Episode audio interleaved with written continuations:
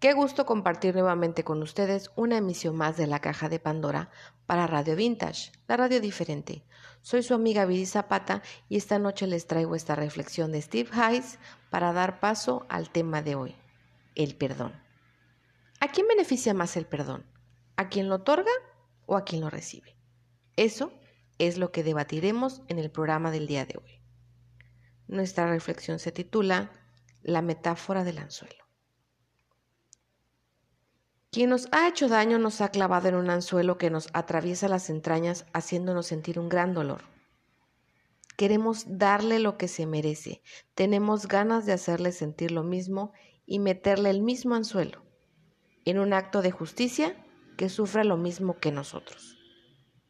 Si nos esforzamos en clavarle el anzuelo, lo haremos teniendo muy presente el daño que nos ha hecho y cómo duele estar en el anzuelo donde Él nos ha metido.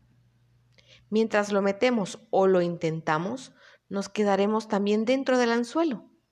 Si consiguiéramos meterle ese anzuelo, lo tendríamos entre nosotros y la punta del mismo.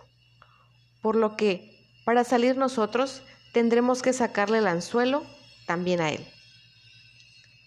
Si salimos del anzuelo, tendremos cuidado de no estar muy cerca de él porque nos puede volver a meter en el anzuelo. Y si alguna vez nos juntamos, tiene que ser con la confianza de que no va a volver a hacer daño. Pero no es la opción de no sufrir lo que justifica una elección, sino una opción basada en los valores de la persona.